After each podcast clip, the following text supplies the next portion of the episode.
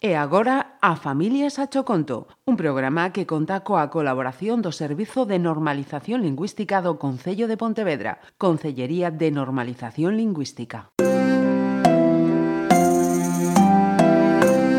A Familias a Choconto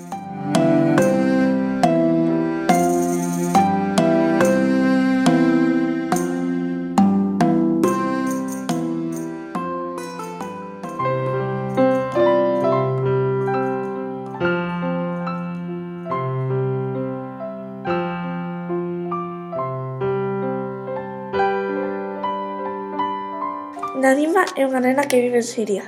Nadima ten un problema, é sordomuda, e comuníquese coa súa nai a través de xestos. Súa nai intenta de todas as maneiras que Nadima entenda, pero non é capaz.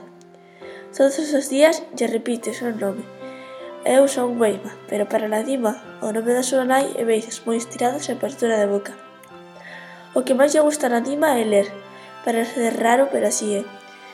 Nadima, quedara xa xos 9 anos, agora ten 12 e todos os días vai á escola salvo hoxe. Hoxe bombardeárona, así que, como súa nai está traballando, Nadima vai ir á biblioteca a ler. Nun instante veo un libro que lle chama a atención. Un libro moi grande con letras douradas, que semella moi antigo.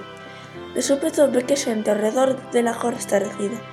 Se ela puides oír, oiría o nino nino das sirenas.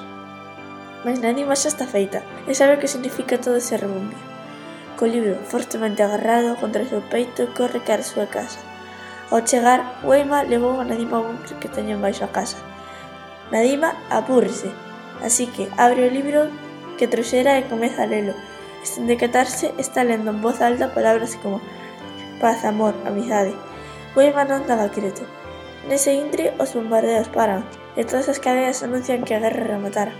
O libro aquel que devolvera a voz a Nadima e parará a guerra era o libro da antiga sabedoría e tiña o poder de sacar o mellor das persoas. As autoridades, cando souberon o que o libro fixera, decidiron conservalo nun museo para sempre que algunha disputa entre os povos fose empezar.